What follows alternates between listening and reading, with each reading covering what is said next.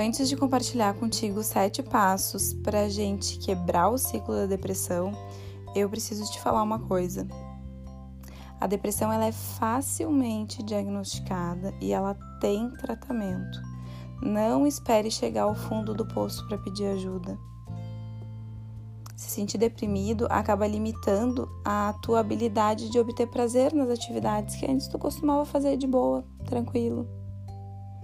Mas muitas pessoas descobrem que vão se sentindo melhor por terem feito alguma coisa.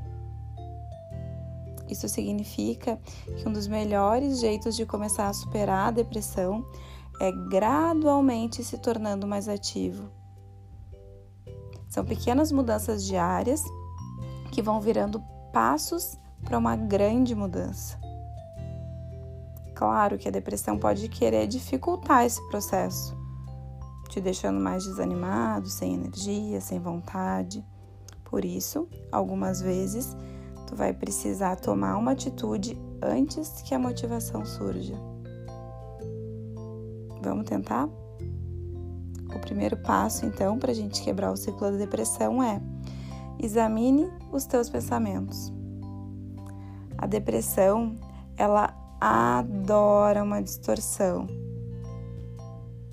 Ela vem bem na nossa parte cognitiva e ela acaba fazendo a gente enxergar as coisas de uma forma negativa.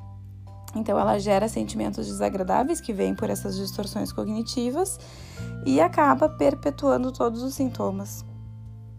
Observe então esses pensamentos e trabalhe para ter pensamentos mais saudáveis. O segundo passo é se manter ocupado.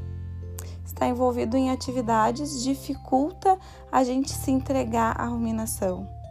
Então, tu pode listar um, um, muitas atividades que tu pode fazer, pode fazer uma listinha lá de tarefas, uh, como por exemplo, tarefas domésticas, é, telefonar para alguém, ver alguma coisa na internet, fazer uma aula de música, aprender a cozinhar, passear com teu cão, enfim, várias atividades que tu pode se manter ocupado. E lembre-se de acrescentar nessa lista aquelas atividades que antes eram prazerosas para ti, mesmo que no momento pareçam não ser. Terceiro passo, fazer exercícios físicos. Eu sei que quando a gente está deprimido, a gente não tem vontade nenhuma de fazer exercício físico. Só que o exercício ele pode dar um chega para lá no processo de pensamento ruminante libera serotonina, noradrenalina, endorfina, vários hormônios do bem-estar. Então, mexer o corpo é muito bom, porque vai te ajudar a se sentir melhor, mesmo que de início seja mais difícil. E dê preferência pelos exercícios durante o dia ou de manhã, porque fazer o exercício em um horário muito próximo da tua hora de dormir pode perturbar o teu sono. Quarto passo: fique socialmente ativo. A ruminação geralmente acontece quando você está sozinho, sem nenhum tipo de contato social. Sei que agora com a pandemia, nesse momento que a gente está vivendo, isso torna um pouquinho mais difícil, mas a gente tem as redes sociais, né? Então, se tu fica mais vulnerável à ruminação em determinados horários do dia, por exemplo, ah, eu vejo que de noite eu começo a pensar mais nas coisas que me deixam triste. Então, programa para falar com alguém nesses horários. Não deixe a vontade de se isolar tomar conta nesse momento. Quanto mais tu te mantém conectado a outras pessoas, mais a tendência de se recuperar mais rápido. O quinto passo é: pratique a gratidão. Por mais que o teu foco esteja te puxando para as coisas negativas, que nem a gente falou das distorções, né? Ele puxa para uma visão negativa, continuam sim existindo coisas boas na tua vida. Faça uma listinha das coisas que você é grato por existir. Coisas pequenas, coisas do teu dia a dia. Pode começar pelas mais simples, como estar respirando, pelo sol desse dia, é, pela brisa que tu sentiu ao ir para a rua e siga acrescentando cada coisinha que tu é grato.